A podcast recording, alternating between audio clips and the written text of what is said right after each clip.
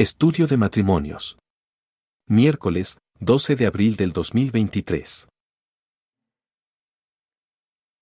Voy a leer del 1 al 5 y ahorita comenzamos a platicar un poquito sobre esta, esta porción. Dice, pero el Espíritu dice claramente que en los postreros tiempos algunos apostatarán de la fe, escuchando a espíritus engañadores y a doctrinas de demonios por la hipocresía de mentirosos que, teniendo cauterizada la conciencia, prohibirán casarse y mandarán abstenerse de alimentos que Dios creó para que con acción de gracias participasen de ellos los creyentes y los que han conocido la verdad. Porque todo lo que Dios creó es bueno y nada es de desecharse si se toma con acción de gracias. Porque la palabra de Dios y la oración, porque por la palabra de Dios y la oración es santificado. Vamos a orar. Señor, te damos muchas gracias porque nos permites estar aquí. Gracias porque eres bueno con nosotros. Gracias porque tú nos ayudas, Señor, a retomar este estudio, Señor, para matrimonios. Te ruego que tú, Señor, nos ayudes en todo lo que necesitamos entender el, el día de hoy, Señor. Gracias por mis hermanos que están aquí, eh, si algún otro hermano, otro matrimonio vaya, va a llegar, ya te pedimos que tú los guardes, los cuides y Dios sigue guardando los matrimonios de esta iglesia. Hay una necesidad profunda y necesitamos madurar, Señor. Mucho. Gracias por todo esto en el nombre de tu amado. Amén. Hemos tratado de aprender eh, en este estudio qué es el matrimonio. ¿no? Eso es como que lo, que lo que hemos estado viendo. Hemos aprendido que el matrimonio es una sola carne, ¿no? Y que cuando Dios se refiere a un matrimonio, se refiere a dos que dejaron de ser uno en soltería, en individuos, y Dios ve a quién? A un solo cuerpo. Un solo cuerpo que tiene dos miembros, ¿no? El cuerpo, que está representado por quién? Por la mujer, que está en responsabilidad de la mujer, y la cabeza, que está en responsabilidad del hombre. ¿Vale? También vimos y hemos estado tratando de entender que la forma en la que ese cuerpo se nutre espiritualmente es a través pues, de la cabeza, ¿no? Pero la cabeza, ¿por qué es capaz de nutrir al cuerpo espiritualmente? Porque la cabeza misma se somete a quién? A Cristo, ¿no? Y entendemos esa, e, esa este, escalerita, no sé cómo llamarla, la escalerita en donde el Padre ama al Hijo, el Hijo al varón y el varón a quién? A la mujer. En este caso, el Hijo se somete a quién? Al Padre, el varón se somete al Hijo y la mujer se somete a quién? Al varón, ¿no? Entonces, la cabeza de la mujer es el varón la cabeza del varón es quién? Cristo, la cabeza de Cristo es quién? El Padre. En, esas, en esa estructura, nosotros entendemos cómo funciona entonces la buena vida, si lo, lo quiero poner así, de un matrimonio. Una buena, ¿cómo es un matrimonio bueno? ¿No? Y cuando hablo de matrimonio bueno, es hablo de la forma en la que Dios quiere que un matrimonio sea, que un matrimonio viva. ¿Cómo lo entendimos? ¿Qué dice Dios al hombre? Hombre, ama a quién? A tu esposa. No, cuídala, susténtala. ¿Por qué? Porque es tu propio cuerpo. ¿No? Ámala. Y mujer, ¿qué dice? Sujétate a quién? A tu esposo. Ya hemos estado aprendiendo un poquito qué es eso de amar, que es proveer todos los recursos espirituales. Y ya estamos entendiendo qué es eso de sujetar, que es resguardarse ¿Te acuerdas que hemos estado viendo eso? La mujer se sujeta no en un sentido de, aplastamiento, sino en un sentido de resguardo, cuando se resguarda en su esposo. Y entonces, en ese resguardo, el esposo le da sus recursos, que son recursos espirituales, que son el amor, ¿no? que lo vimos un poquito en el capítulo 3, cómo son los obispos, cómo son, eh, eh, cómo es que cuidan, ¿no? y cómo debe de cuidar el esposo a la esposa. ¿Y la esposa qué hace? Recibe esos recursos para qué? para llevarlos a cabo. ¿no? Ella es como cuando una mujer, el esposo tal vez llega y le dice, aquí está la despensa. ¿Y qué hace la mujer? Transforma eso en qué? En comida. ¿No? Y es impresionante. Lo transforma en comida. Lo hace visible, lo hace de bendición para quién? Para el cuerpo mismo. Es el mismo, el mismo sentido de cuando el esposo le entrega los recursos espirituales a la esposa. Entonces, hemos llevado a cabo en todo este tiempo, una y otra vez, repitiendo, como siempre se los he dicho, yo soy repetidor. hay que repetir, hay que repetir, hay que repetir. ¿Para qué? Para que al final podamos nosotros entender bien, perfectamente cómo funciona el matrimonio. Ahora vamos a llegar a un punto que es un punto importante y es un punto en donde surgen las luces rojas, ¿no? Esos momentos en donde, hey, ¿cómo vamos a estar o en qué debemos estar atentos? ¿Por qué? Porque los matrimonios están en peligro todo el tiempo. Todo el tiempo están en peligro. Y cuando, ah, cuando hablo de que están en peligro, hablo de que el matrimonio necesita constantemente estar sujeto a Cristo para que todo lo que hacen sea edificación y edificación y edificación y edificación. Porque en el matrimonio una falta puede ser catastrófica. o sea, eh, no sé si les, se los contaba a ustedes, pero mi abuelito me decía, no, es que él, él fue fundador de una iglesia allá en, en su pueblo. Entonces, de repente fue muy reconocido ahí en, en su círculo social. Y pues era el clásico tío, ¿no? De tíos. O sea, me da mucha risa porque íbamos caminando, tío, tío. Yo, ¿qué? ¿Son tus sobrinos? No, es que así se le dicen a los, a los, a las personas ya mayores, ¿no? Que, que respetan. Entonces, muchos eh, matrimonios jóvenes o ya un poquito más grandes se iban a él a pedirle consejo cuando pasaban problemas. Él tenía un ojo bastante interesante, ¿no? Para decir, mira, esos vatos andan como que peleados. y así. Y él me decía, y es que aquí, cuando un matrimonio no está caminando bien, hay de dos. Existen los que los cacharon y los que no los cacharon. Ahí están. Y sobrevivieron los que no los cacharon.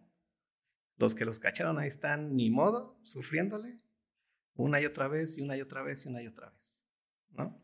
Por eso te digo, el matrimonio es algo muy, muy, muy frágil porque es un lugar muy, muy, muy bello que Dios creó. ¿Sí? Entonces, vamos a ver una de las cosas más importantes que necesitamos entender para que el matrimonio eh, para que el matrimonio tenga claro cuáles son sus debilidades y la debilidad más fuerte. ¿Sí? Por dónde se rompe todo. Vamos, versículo 1 del capítulo 4.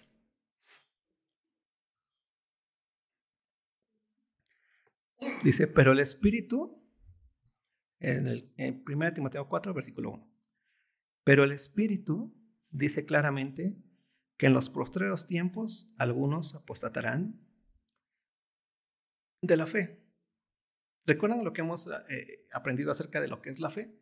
Eh, en Romanos hemos aprendido que la fe es escuchar, ¿no? Muchos pensamos, o, o muchas veces se ha malinterpretado la fe como un, como un pensamiento positivo, ¿no? Ese pensamiento positivo en donde yo tengo fe, que voy a salir a trabajar hoy y me va a ir bien. Eso es pensamiento positivo, eso no es fe. Está bien tener un pensamiento positivo, pero no es fe. O eh, tengo fe, muchas veces lo dice así, tengo fe de que eh, a México le va a ir bien en el siguiente mundial. Lo ven otra vez como que pensamiento positivo. Y está bien tener un pensamiento positivo, pero eso no es fe. No lo confundes. La otra parte de lo que no es fe es no sé nada, no entiendo nada, pero ahí voy, como una especie de salto al vacío, ¿no? Como un, eh, como un hacer pausa de mi razón, y entonces la fe es aventarme sin razón, ¿no? Y eso no es tampoco fe, Eh, no, eso es ser tonto. ¿no? Nadie puede aventarse nada así sin saber nada. No, Dios nos dio una razón. ¿Qué si es fe? Lo hemos aprendido muchas veces. Es escuchar a quién? A otro. ¿De qué vamos a hablar ahorita? De lo que ocurrió con el matrimonio. ¿Cómo ocurrió que ustedes están casados hoy? Ocurrió que en algún momento llegaron a la fe pura. ¿Qué es la fe pura? Que dijeron, yo la amo. Y ella dijo, yo lo amo. Y él dijo, ¿te quieres casar conmigo? Y ella dijo, sí, te voy a ser fiel. Y ella, y, ella dijo, ah. Y si no sé si tuvieron bodas eh, religiosas con símbolos y todas esas cosas, si tuvieron ese tipo de boda, pues hasta hicieron simbología de las arras, ¿no? de la copita que no se rompe, porque, pero ahí es lo que está manejándose, es que fe pura. Alguien te está diciendo algo y el otro lo está escuchando y está entendiendo y está dependiendo de la palabra de quién, del otro.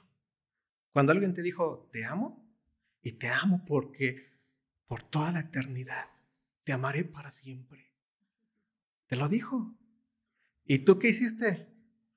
Le creíste. ¿Pero qué creíste? O sea, porque te lo dijo. El otro le salió de aquí. Tú escuchaste auditivamente su voz. ¿Y qué dijiste? Sí.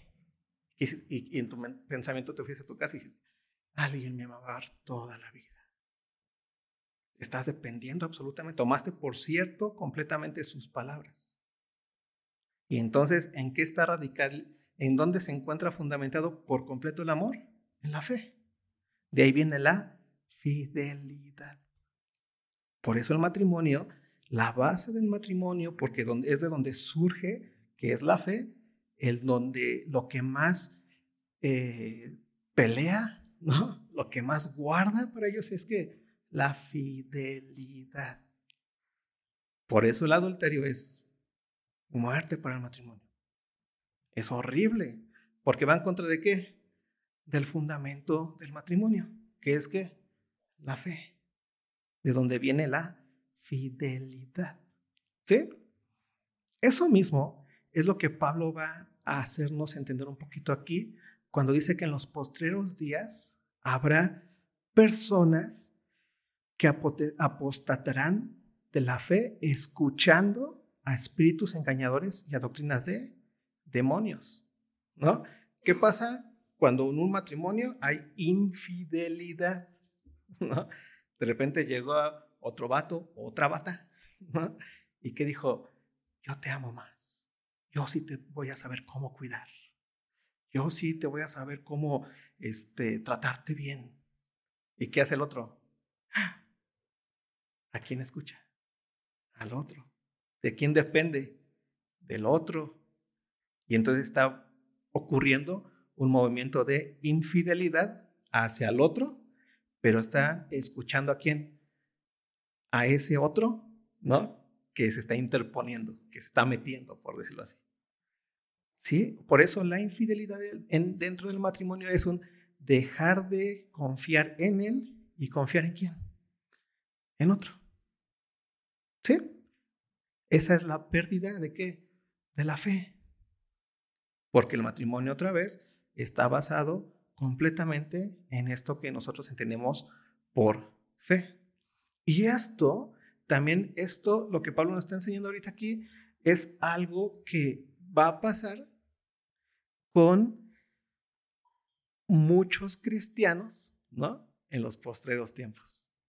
¿Qué va a hacer? Van a apostatar de la fe. ¿Qué es apostatar? Es decir públicamente, yo ya no creo en eso. Es como una especie de divorcio. Cuando vas y públicamente ahí con, delante del juez firmas el acta de divorcio, estás apostatando, si lo queremos ver de esa forma, de tu primer matrimonio. ¿Sí? De eso que dijiste, yo la iba a cuidar hasta mi muerte. Estás apostatando de esa palabra que dijiste. Frente a otro, no, ya no la voy a cuidar. ¿Sí? Estás en lo contrario. El que apostata de la fe es lo mismo. Una vez dijo, yo soy seguidor de Cristo frente a muchos, y después otra vez frente a muchos dice, yo no soy seguidor de Cristo. ¿Sí? ¿Queda claro esa partecita? ¿Hasta aquí hay alguna duda o algún comentario? ¿Vamos bien? ¿Seguro, Nico? te duermas, Nico. A rato ya llegas a dormir. Entonces ve lo que sigue diciendo. Escucharán a espíritus engañadores y a doctrinas de demonios. Y aquí se encuentra otra vez el porqué de la importancia de que este, este ser que es una sola carne, que es el matrimonio, esté completamente sometido a Cristo. Porque si tú no estás sometido a Cristo, y cuando yo hablo de que esté sometido a Cristo, obviamente hablo de ese miembro que tiene esa responsabilidad, pero que también va atrás quién? La mujer, ¿no? Y, y, y, a veces, y muchas veces, así como la mujer de repente quiere ser este, la que lo guía a Dios, por decirlo así, muchas veces el cuerpo es estorbo, muchas veces, para que se escuche a Dios. ¿Sí? Es complicado, pero otra vez estamos hablando aquí de un asunto de esa sola carne y este mandato es para ese cuerpo que es una sola carne. Cuando yo hablo de cabeza, escucha a Dios, no hablo, no es así como que, ay, sí, yo soy cuerpo, entonces yo no escucho. No es un, ah, tu cuerpo, ¿qué haces para que la cabeza escuche? ¿Sí? Eso es impresionante. ¿Por qué? Porque ya no nos podemos pensar separados. Recuerden que ustedes matrimonio ya no se pueden pensar separados. Ya no hay individualidad en ustedes, si lo quieren ver así. Ya no es mi yo Nico y mi yo Lau. No, y eso ya no existe.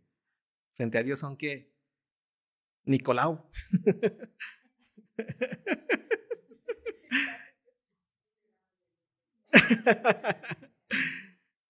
son eso, porque esa es su realidad.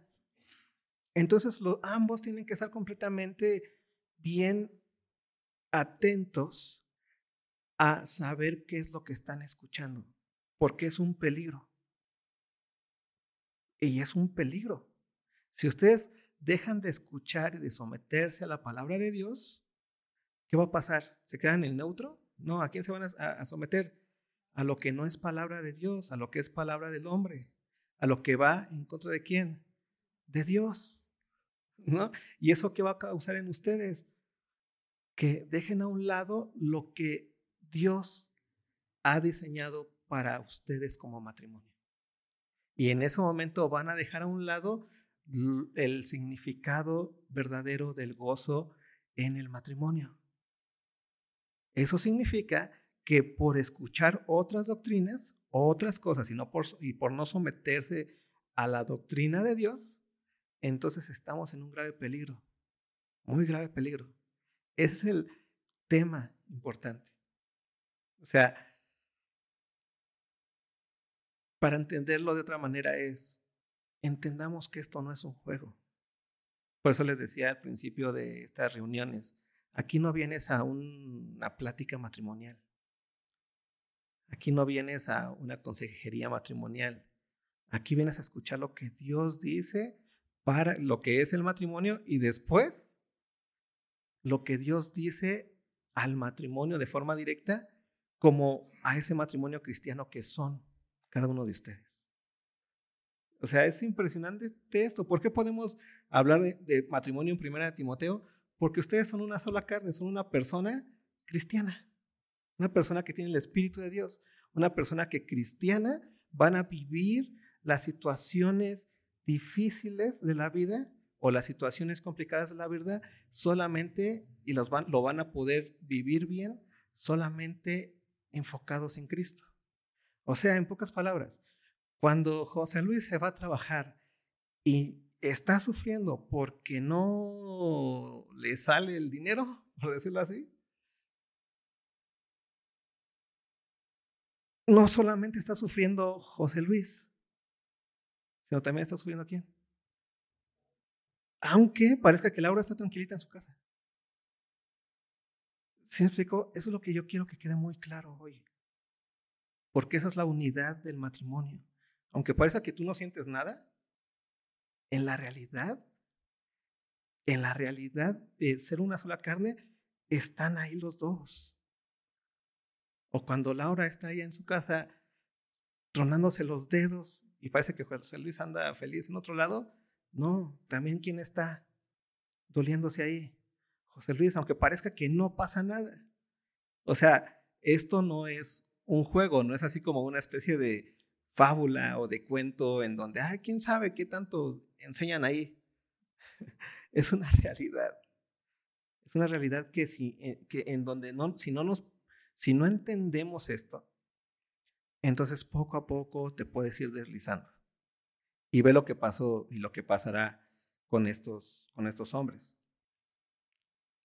Apostatarán de la fe, escuchando a espíritus engañadores y a doctrinas de demonios, por la hipocresía de mentirosos que teniendo cauterizada la conciencia, prohibirán casarse y mandarán abstenerse de alimentos que Dios creó para que con acción de gracias participase, participasen de ellos los creyentes y los que han conocido la verdad. Y aquí se encuentra otra de las cosas importantes. ¿Por qué? También lo hemos visto en Romanos. ¿Te acuerdan cuál es la, la raíz del pecado? ¿Te acuerdas? Creer que sabemos más que Dios, ese es el problema del ser humano. O sea, Dios dice, ama. Y tú dices, ¿por qué? O sea, Dios, o sea, yo sé que eres Dios, pero o sea, sí, pero pues no sabes todo. Ah, entonces no es Dios. entonces pensamos que sabemos más que Dios. Y entonces cuando pensamos que sabemos más que Dios, pensamos que podemos vivir sin la palabra de Dios. Y pensamos que podemos ah, no hacer caso a la palabra de Dios. Y pensamos que podemos eh, voltear un poquito la palabra de Dios. Y pensamos que podemos quitarle un poquito a la palabra de Dios o añadirle un poquito a la palabra de Dios. ¿Por qué? Pues porque Dios es así como tú y como yo.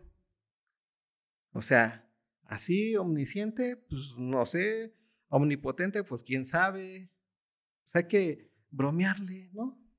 Es mi compa, es mi carnal. Así no es Dios. ¿Dios quién es? El Rey de Reyes y el Señor de Señores. Y sí, es nuestro amigo, claro, pero en su amistad, en su ser Padre, sigue siendo Dios. Y Dios sabe más que tú y que yo y que Einstein y que cualquier gran científico y que cualquier gran filósofo del universo. Sabe más. Pero cuando no estamos entendiendo esa partecita de sabe más, ¿qué va a pasar? Vamos a prohibir que se casen cuando Dios que dijo, y dejará al padre de su madre y serán a su mujer y serán que una sola carne. Vas a prohibir que coman esto, que coman aquello. ¿Por qué? Cuando Dios que dijo, pues ahí está. Eh, administrenlo en pocas palabras, dominen sobre ello. Vamos a prohibir cosas que Dios ni siquiera prohíbe. ¿Por qué? Porque nos estamos poniendo en el lugar de quién? De Dios. ¿Y esto cuál es el problema para el matrimonio? Pues ese mismo. Vas a comenzar tú a decir, no, yo sé cómo amar a mi vieja. A mí, ¿qué es eso de, de trátala bien? Si ya hasta la acostumbré. Sé decoroso con ella. ¿Qué? ¿Eso qué? Eso es de de los viejitos. ¿De dónde viene todo eso? Del hecho de pensar que sabemos más que Dios. Y ese es un grave, grave, grave problema en el ser humano y en el matrimonio está puesto. O la mujer, ¿no? Sujetarte, respetarlo, ah, eso es, no, ya somos poderosas, ¿no? Ya el feminismo o sea, aquí ya nosotros somos las que movemos el mundo, mijo. Ajá. Estamos empoderadas, somos como Shakira, ya no lloramos, facturamos, ¿no? O sea, y ahí está la mujer también. Pero ¿cuál es la raíz? Que no se, se dependen en este sentido de la palabra de Dios, como esa palabra de Dios, que es la palabra del todo sabio del que sabe por qué hace las cosas así, del que sabe que así es como fuimos diseñados, así como funciona esto. Pero ese es el peligro, ¿sí? Y aquí tenemos con Pablo uno de los peligros más grandes que va a haber en los postreros días, la apostasía, que de repente dejaron de escuchar lo que Dios les dijo al Evangelio, se fueron a otro lado y a partir de ahí dijeron, no, ya no creo en eso, sino creen que en esto. Sé más que Dios, soy más sabio que Dios. Por eso un matrimonio sabio, en Eclesiastes lo dice, no, en Proverbios, Eclesiastes, ya me hice bolas. Pero el principio de la sabiduría es el temor de quién? De Dios. Por eso un matrimonio sabio es un matrimonio que está ávido de someterse a quién? Al Hijo. De someterse a Dios. ¿Sí? Ve lo que sigue diciendo de lo que va a pasar más adelante. Eh, bueno, ya dice que van a dejar, van a prohibir que se casen, van a prohibir alimentos. Versículo 4 dice, porque todo lo que Dios creó es bueno y nada es de, desecharse si se toma con acción de gracias, porque por la palabra de Dios y por la oración es santificado. Aquí otra vez Pablo lo que hace es, ellos no tienen nada de idea, piensan que saben más que Dios, pero Dios ha dejado claro en su palabra qué es lo bueno, qué es lo santo, qué es lo puro. No, no, hay, no hay que buscarle más. ¿Qué es lo que tiene que hacer un hombre o eh, dentro del matrimonio? Amar a tu esposa. ¿Qué es lo que tiene que hacer una mujer dentro de su matrimonio? Sujetarse a quién? A su esposo, respetarlo. Ahí está. ¿Por qué? Porque son uno solo. ¿Sí? Y la sabiduría proviene de quién? De Dios. Si ambos están conscientes de que no saben más que Dios, entonces ambos van a tener esa sed de saber lo que Dios quiere para ustedes. ¿Por qué? Porque a través de ustedes viene la bendición hacia los que los rodean. ¿Sí? Por eso le dice el versículo 6, ve lo que va a decirle Pablo a Timoteo. Y esto lo dice al matrimonio.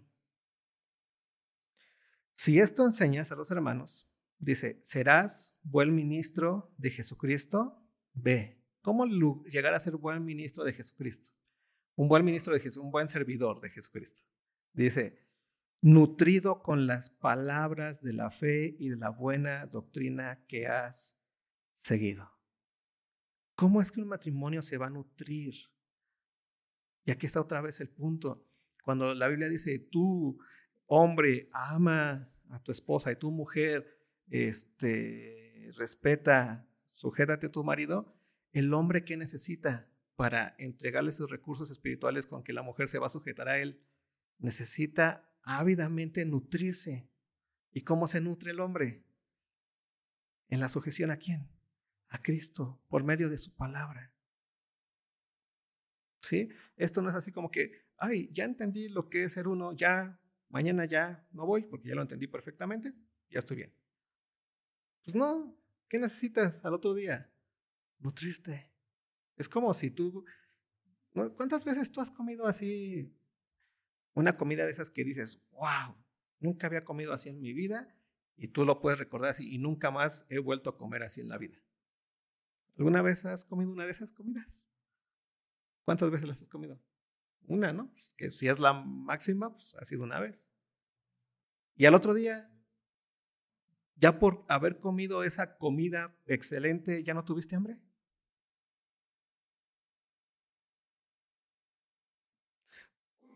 Y al otro día, y al otro día, y al otro día, y al otro día, necesitamos comer. O tal vez tú te llenaste la semana pasada con un litro de agua y ya no volviste a tomar agua, porque ya te echaste un litrote y te sentiste lleno. ¿Qué, ¿Qué hiciste el otro día? Tomaste agua. Y al otro día, tomaste agua. ¿Por qué? Porque necesitamos esos nutrientes como seres humanos. Y es lo mismo que está diciendo aquí Pablo. Si tú quieres ser un buen ministro, si tú quieres ser un buen matrimonio, ¿qué necesitas? Estar nutrido con la palabra de Dios. Porque Un matrimonio nutrido con la palabra de Dios es un matrimonio que entiende que Dios sabe más que él. Y si Dios sabe más que tú, es un matrimonio que entiende la belleza de que Dios te esté revelando que tú como varón puedes amar a tu esposa y le vas a hacer bien. Y puedes hacerle bien. Y puedes amarla. Y puedes cuidarla. Y puedes abrazarla. Y puedes ser su refugio.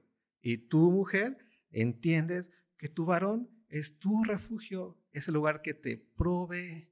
Es lo que necesitas en donde estás completa. ¿Sí? Pero eso, ¿cómo llega a ti? A través de la palabra de Dios. Pero la palabra de Dios es como comida, es nutriente. Si tú dices, ah, yo entendí ahorita, la palabra de Dios no son matemáticas, en pocas palabras. No son dos más dos, cuatro, ya lo entendí. Y cada vez que voy a la tienda, dos más dos, cuatro, ya lo entendí. No es un constante estar comiéndote ese dos más dos. Porque otra vez necesitas ese dos más dos. No es algo que se quede como grabado en la mente, sino es nutrición, es pan, es agua, es la palabra viva y eficaz de Dios. Por eso todo el tiempo tenemos una necesidad profunda de escuchar su palabra. Por eso cuando tú vienes cada ocho días, se te predica la palabra de Dios. ¿Por qué se te predica? Porque tenemos la necesidad de escuchar la palabra de Dios. Así como cuando ustedes dos, o sea, a veces pasa que hay, por ejemplo, yo cuando vivía mi esposa, yo siempre he sido como más callado y ella era, mm, hablaba, ¿no? Y hablaba, y hablaba. Y yo escuchaba. De repente trataba de hablar y ella, ay, no sé qué, y así, ah, seguía y hablaba. Y estás ahí hablando y escuchando, y diciendo y peleándote. Y otra vez, y ahí estás ahí y de repente qué, y, entonces, sin darte cuenta, te estás viviendo ahí y hacen un montón de cosas juntos, todo el tiempo, y no se cansan, ¿no? Y luego esto, luego aquello, y hay que hacer aquí, y hay que hacer allá, y ya todo el tiempo se está hablando, pero al otro día, no así como, ah, no, ya, ya me cansé de ti. Si no es otra vez, un habla, y un habla, y un habla, y un habla. ¿Cuándo te das cuenta tan, lo, lo, lo feo que es el silencio? cuando ya no está la otra persona. ¿No? Porque ahí te das cuenta cómo era necesario, como esa comida todos los días, estar escuchando esa vocecita que se actualizaba todo el tiempo. Tal vez tenía la misma queja, pero era una queja nueva. Aunque fuera la misma, era nueva. No dejes tirada ahí esas cosas. ¿no? Y era nueva la queja, pero eran, parecía que era la misma, pero no era la misma, era nueva. Igual la palabra de Dios a nosotros. Por eso un matrimonio nutrido es un matrimonio que todo el tiempo está deseando. Como un niño recién nacido, dice Pablo, la leche espiritual no adulterada. Esto es muy importante. Es un, un matrimonio sabio, es un matrimonio que sabe que no sabe, así. Y que necesita entonces venir a la fuente de la sabiduría.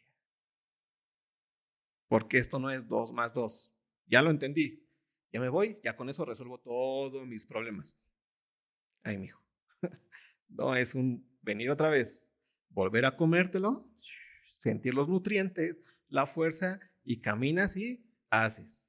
Y después te vas a quedar sin fuerzas porque ya lo usaste. ¿Y qué necesitas otra vez? Los nutrientes, que es la palabra de Dios, y otra vez, caminas y haces. Por eso la palabra de Dios es nutrientes. ¿Sí? No es mero conocimiento intelectual. ¿Cuántos de aquí llevaron álgebra en la álgebra en la universidad o, o cuál es? ¿Se acuerdan la regla de tres? Esa en la secundaria. Ese se la enseñaron, ¿no? ¿O se acuerdan eh, pi? 14, 16, ¿no? Y, y cuando te lo aprendiste por primera vez dijiste, wow, qué padre. No, ya después se te olvida.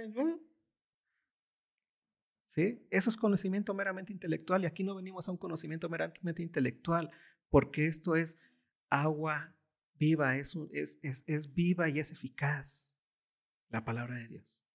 Por eso es como comida, es nutrientes a nuestro, a nuestro cuerpo. ¿Sí? Ve lo que sigue diciendo. Nutrido con las palabras de la fe y de la buena doctrina que has seguido. Ve lo que te va a ayudar cuando tú tienes estos nutrientes espirituales como matrimonio. Desechar, vas a tener la, capacidad y el poder de desechar. Desecha las fábulas profanas y de viejas. Ejercítate para la piedad. Vas a tener la capacidad para desecharte y la capacidad para qué? Ejercitarte. Hay, hay personas que están completamente desnutridas. ¿Se has visto una persona desnutrida así completamente? O, no sé si han visto, si vieron imágenes de cuando rescataron la Segunda Guerra Mundial de los campos de concentración en Auschwitz y todo eso que pasan a los judíos que están prácticamente muriendo de inanición y de mm, falta de nutrición. ¿Sí, vieron cómo se veían? Tráiganlo a la mente. Exactamente, pero ¿qué hacía esa calaca? O sea, a duras penas se podía que mover. No tenía la capacidad de ya cargar nada. Estaban así. ¿Por qué? Porque eso es lo que hace la desnutrición. ¿Cómo es una persona mínimo que pueda hacer cosas como ejercitarse, pues tiene que estar ¿qué? con esa energía, nutrido. Y entonces tú como matrimonio cristiano necesitas estar nutrido con la palabra de Dios, porque si no, no vas a tener ni la capacidad de hacerle, hazte para allá, cucaracha, ¿no? O mosquitos, si has visto a las personas en estado de desnutrición en África que tienen aquí los moscos, ya ni siquiera le pueden hacer así. Ya no desechan nada. Porque no tienen ya fuerza.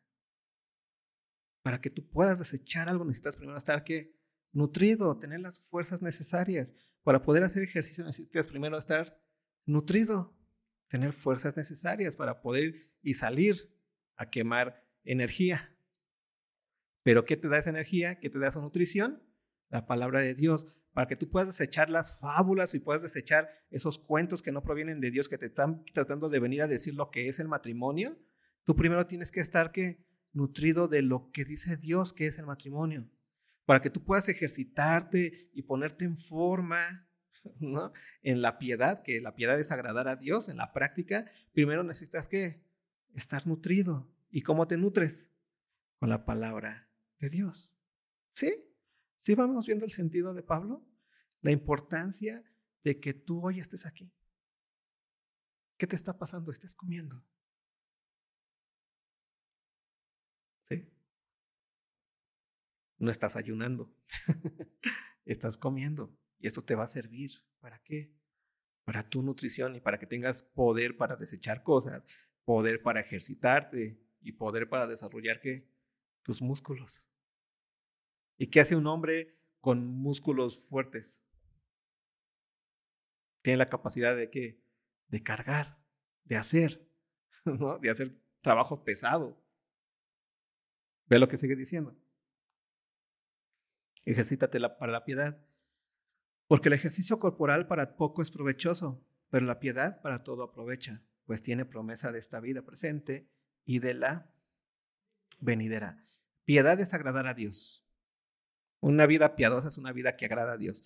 Impiedad, ¿no? Es no agradar a Dios. Un, alguien impío es alguien que va contra Dios. Entonces, hemos entendido que agradar a Dios es entender su palabra y depender de su palabra, ¿no?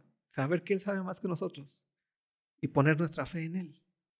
Entonces, en ese momento, lo que hacemos es básicamente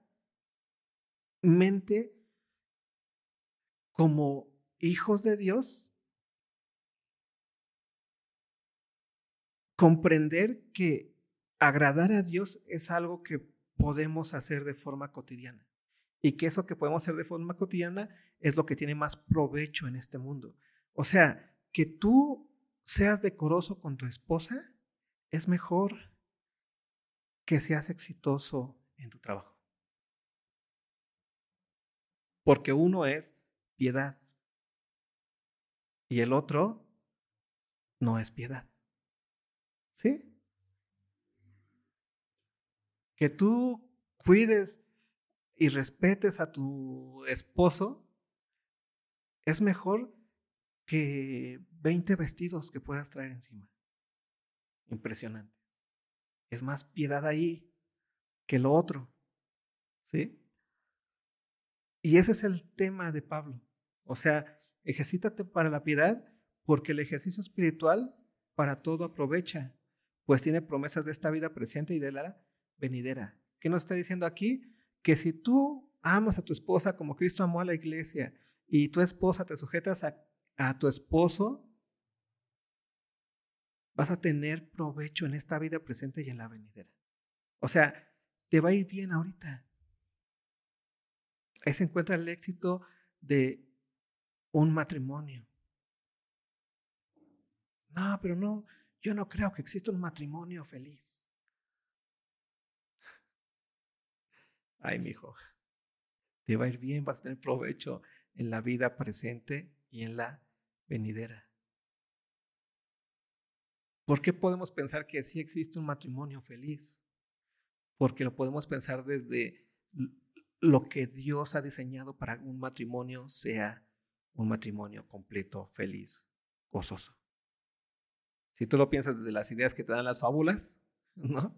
Y las viejas utilizan lo que es un matrimonio feliz con el yate, con, el, con los viajes cada ocho días, y piensas que eso es felicidad porque Facebook así te lo pone, ay, pregúntale a Shakira otra vez, ¿no?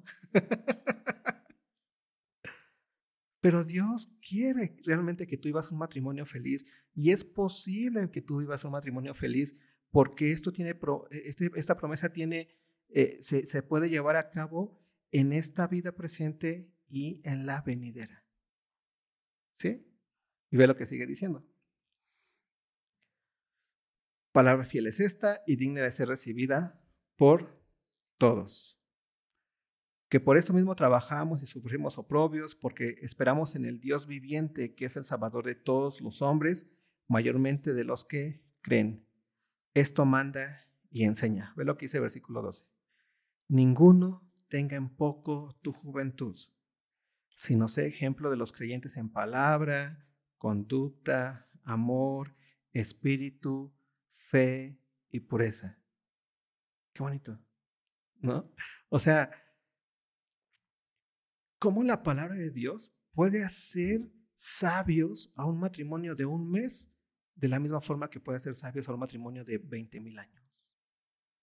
Porque Pablo aquí lo tiene diciendo a quien, a un joven, si ninguno tenga en poco qué, tu juventud, sino que nos demos cuenta que la madurez y la sabiduría viene no por tu edad física, sino por en quién ves, en quién confías. Entonces tú puedes conocer a jóvenes muy maduros espirituales. ¿Pero por qué? Porque han tenido tantas experiencias en la vida. Las experiencias nos dan madurez. No es cierto. ¿Qué es lo que nos da madurez? ¿La escucha de qué? De la palabra de Dios.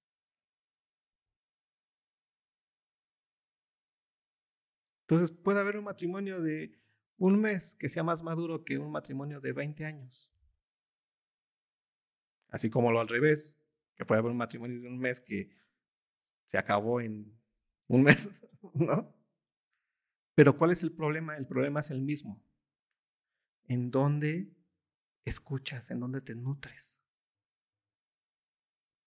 Por eso Pablo dice con toda seguridad a un joven, nadie tenga un poco tu juventud, nadie vea, ah, es que es joven, no sabe lo que es la vida. y Pablo dice, nah, si así funcionara la vida cristiana, no, la madurez aquí, la sabiduría es y tiene que ver completamente con a quién estás escuchando y de quién estás dependiendo. Por eso un joven que escucha, que se nutre con las palabras de Dios, que se ejercita en la piedad, que desecha todo porque está bien nutrido, dice, puede ser ejemplo a los creyentes en qué? En palabra, en conducta, en amor, en espíritu, en fe y en qué? Pureza. Porque todas esas cosas son cosas que Dios ha preparado para aquellos que quieren abrazarlas. O sea, ¿Cómo abrazo todo eso? Pues simplemente obedece lo que Dios te está diciendo. Nútrete con su palabra. Ama a tu esposa. Sujétate a tu esposo. Y vas a ver cómo todo eso de repente vas a darte cuenta cómo eso va a cambiar tu forma de ver a tu esposo, tu forma de ver a tu esposa, tu forma de ver la casa, tu forma de ver a, los hijos, tu forma de responder ante las situaciones que vienen. Y te va a cambiar. ¿Por qué? Porque cuando estás así alterado, que entonces no tienes dinero y, llega tu esposa y te dice, eh, oye, necesitamos dinero. Tú, Ay, no, es que no tengo. Sino que te acuerdas. ¿Y qué dice? ¿Y qué dice la palabra? No seas que pendenciero. Y tú te acuerdas lo que dice la palabra. Y ejercitas porque te nutriste. Y entonces, aunque venga tu esposa y te diga, necesitamos dinero, ¿tú qué vas a hacer? Porque ¿quién es el que te domina? Es Dios. Y no vas a ser pendenciero y no vas a pelear. Y vas a, hasta vas a decir, órale, ¿por qué no lo hice? Pues ya, voy a trabajar o vamos a ver qué hacemos. Pero no vas a pelear. ¿Te das cuenta? Y ahí, va a comenzar a, este punto donde vas a vivir lo que es ser ejemplo en conducta, en amor, en espíritu, en fe, en pureza. Y no importa tu juventud, no importa que tengas otra vez un mes de casado o diez mil años de casado, todos los matrimonios tienen la capacidad, si están en Cristo, de vivir eso. Y tienen la responsabilidad, si están en Cristo, de vivirlo. ¿Sí? Y quiero que quede esto muy claro, ¿no? Porque muchas veces creemos más lo que nos dicen las fábulas de afuera que lo que la palabra de Dios nos dice. La palabra de Dios no nos enseña que las experiencias nos den sabiduría. Eso no nos enseña la palabra de Dios. ¿Qué es lo que nos da sabiduría? La palabra de Dios. ¿Te das cuenta de la diferencia? Aquí no es la onda de lo que no, lo que no te mata, te hace más fuerte. ¡Wow! Hijo, o sea, estuve a punto de divorciarme cinco veces, pero ve, que estoy más fuerte. Chavo, lleva cinco veces a punto de divorciarte. Eso, una experiencia, luego otra vez, luego otra vez y otra, otra vez, eso no te dio sabiduría. Porque así como cinco es la que sigue, te pues la vas a aventar. No. Lo que da sabiduría, según la Biblia, es que la palabra de Dios. Por eso aquí la palabra dice, nútrete, nútrete, nútrete, nútrete. Porque así entendemos perfectamente cómo está la cadenita. la mujer se somete al varón, en pocas palabras, se nutre de qué? De la palabra del varón, de los recursos del varón. Pero el varón se somete a quién? A Cristo. ¿Se nutre de quién? De la palabra de Cristo, de los recursos de Cristo. Y Cristo, como lo hemos visto en el Evangelio de Juan, se sometió a quién? Al Padre. ¿Y de quién hablaba? Las palabras del Padre. Hacía que las cosas del Padre. Sí, es la cadenita. Por eso el matrimonio cristiano no es una cuestión de, de experiencias. Es una cuestión de sabiduría. Y el principio de la sabiduría es el temor a Dios. ¿Sí? Así como decía mi abuelito, puedes tener matrimonios muy viejos ya, pero muy poco sabios. ¿Sí? Y lo más importante es que nunca creer que el tiempo te da sabiduría. Porque el tiempo pasa. lo que va a permanecer siempre es que la palabra de Dios. ¿Sí? Es importante esto. Ve lo que termina diciendo. ¿Por qué es importante esto para, para nosotros? Entre tanto que voy, ¿qué, dice, ¿qué le dice Pablo a Timoteo? Ocúpate en qué? En pensar en tus experiencias. En ver cómo ahora estás más fuerte porque lo que viviste. ¿Qué, ¿Qué dice? Ocúpate en la lectura, la exhortación y qué más? Y la enseñanza. Tiene que ver otra vez todo con la palabra de Dios. ¿Qué vas a leer? La palabra de Dios. ¿A quiénes vas a exhortar? ¿O cómo se exhorta? ¿Cómo se acompaña a otro matrimonio? Pues hablándoles también que la palabra de Dios y la enseñanza. ¿Cómo se enseña? Primero, entendiéndolo. ¿Ustedes pueden enseñar a otros matrimonios? Claro. Si ya entendieron lo que es ser uno, entonces juntos pueden ir enseñando a otros matrimonios. Juntos pueden ir diciendo, vamos a estudiar la palabra de Dios, porque necesitamos nutrirnos como matrimonios. ¿Sí? O sea, esto, o sea, ¿en qué te vas a ocupar? Ve lo que sigue diciendo. No descuides el don que hay en ti, que te fue dado mediante profecía en la imposición de las manos del presbiterio. Ocúpate en estas cosas. Luego ve lo que dice, permanece en ellas, para que tu aprovechamiento sea manifiesto a todos. Te dice, ocúpate, que es ponte a leer. Ven a ser enseñado. O sea, lo que ustedes hicieron ahorita fue ocuparse. ¿no? Ocuparon un tiempo y vinieron y ahorita están ocupados. Pero después sigue la siguiente parte, que es permanece. Que es un, no seas el clásico, eh, ese oídos sordos, ¿no? O te entra por aquí, te sale por acá. Si ya te ocupaste, pues aprovechalo y permanece en eso. ¿Qué es permanecer en eso? Es depende de lo que estás escuchando hoy de lo que estás aprendiendo de la palabra de Dios, de lo importante que es nutrirte y, y de la amenaza en la que te encuentras para tu matrimonio si no te sometes a la palabra de Dios. Porque si no te sometes a la palabra de Dios, te vas a someter a otra palabra, que es la palabra del mundo.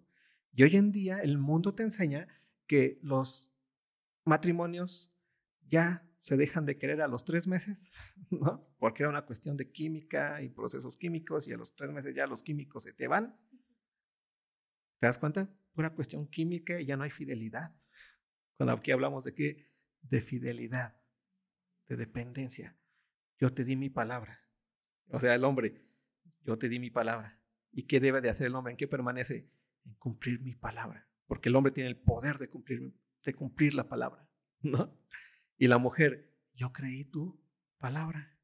¿Y en qué va a permanecer la mujer? En aferrarme a la palabra que tú me diste. Eso es sujetarte a esa palabra. ¿Te das cuenta de lo, que es la fe en el matrimonio, de lo que es la fidelidad en el matrimonio? Ocúpate y permanece y ve lo que termina diciendo versículo 16. Otra vez, ten cuidado de ti mismo y de la doctrina. Ten cuidado de ti mismo. Y me gusta mucho eso porque en el matrimonio, el ti mismo es el otro, es tú. O sea, cuando habla, me gusta mucho esta, ¿no? De, ¿Con quién hablas? Cuando hablas contigo mismo. Cuando estás solito ahí, estás hablando contigo mismo. ¿Con quién hablas? Otro más escondido que tú. Algo que está ahí. ¿Con quién hablas? ¿Te has dicho alguna vez? Déjame, lo platico con la almohada, déjame, lo voy a pensar conmigo mismo. Ya en el matrimonio, ¿hablas con quién? Con el otro. Es tu rostro, es tu cara a cara. Ya no existes tú en una interioridad así solito, sino que ella eres tú y ella es tu ti mismo, él es tu ti mismo, ¿no? O sea, con ella habla, con él habla. No lo vayas a, no lo platiques con la almohada. Me duele la panza, díselo. Me siento triste, díselo. Me siento alegre, díselo. Eso es la bendición de, de, del ser uno. ¿Sí? Y aquí cuando dice cuidado de ti mismo es eso, cuídense. Pero ¿cómo se cuidan? Resguardándose en quién? En Cristo. ¿Sí? Y luego dice, ¿de qué más, qué más, qué más tienes que cuidar? Tu doctrina. ¿Te das cuenta de la importancia de que te nutras bien? Deja de comer chetos y come verduras. Porque si no, no vas a saber cargar y no vas a soportar cuando tengas que aguantar una situación más complicada. Vas a soportar, soportar hasta donde las energías te den los chetos. Y te puedes quebrar rápido porque no estás nutrido. Yo me acuerdo que una vez que, que pasé por desnutrición, eh, que yo ni sabía que estaba desnutrido, pero yo jugaba fútbol y terminando de jugar fútbol, me caí, ¡pum! O sea, me desmayé. No, yo dije, ¿qué onda? Ya me dijo, no, es que estás desnutrido, necesitas no sé qué. Ya me mandaron un chorro de cosas. Pero dije, wow. O sea, me dijeron, es que jugaste, te alcanzaba para un partido nada más y sabes, jugué como dos partidos, algo así. O sea, aparte pues, estaba chavo, ¿no? Y ah, se supone que aguantas todo, pero no, ¿no? También tienes un límite. Y así pasa también. Si tú no te estás nutriendo bien, no estás cuidando de ti mismo ni de la doctrina, no estás nutriéndote bien, tus problemas te van a alcanzar nada más para lo que comes. Si comes puros chetos, a la segunda vuelta te vas a caer. ¿Sí? Si la pesa es de 10 kilos y tú ni músculo tienes porque no te has ejercitado en nada, pues cuando quieras levantar se te va a tronar la espalda. ¿Por qué? Porque te has nutrido mal. Y ve lo que termina diciendo Pablo. Y ya terminamos con esto. Persiste en ello. Otra vez, tienes que ser persistente. Pues haciendo esto, te salvarás a ti mismo y a los que te oye. ¿Te salvarás de qué? De la amenaza. ¿Cuál amenaza? ¿Recuerdas cómo empezamos? En los postreros días, algunos apostatarán de la fe. Es dejar a un lado por completo a Dios y vas a seguir a espíritus que engañadores que te van a decir, no te cases, no comas esto, no comas aquello, te vas a ir a esclavizar a esas cosas. Y así pasa también el matrimonio. Dejas de escuchar lo que Dios dice y te vas a esclavizar a quién? A lo otro. ¿No? A donde aquí me echaron estruena. Y todas esas cosas que ustedes saben que pasan, que han escuchado que ha pasado con el vecino y la vecina. Y así. Pero tenemos nosotros, como dice la Biblia, la palabra profética más segura, a la cual debemos estar atentos. ¿No? Y nos va a ayudar, y nos va a fortalecer, y nos va a dar gozo y una buena vida. Y es que ese es el punto. Matrimonios, ustedes pueden tener una buena vida, el matrimonio. Tenemos lo más bello, que es la palabra de Dios que nos guía. Tenemos el camino más seguro para poder tener un buen matrimonio. ¿Qué necesitamos? Pues estar atentos. ¿Vale? ¿Comentarios?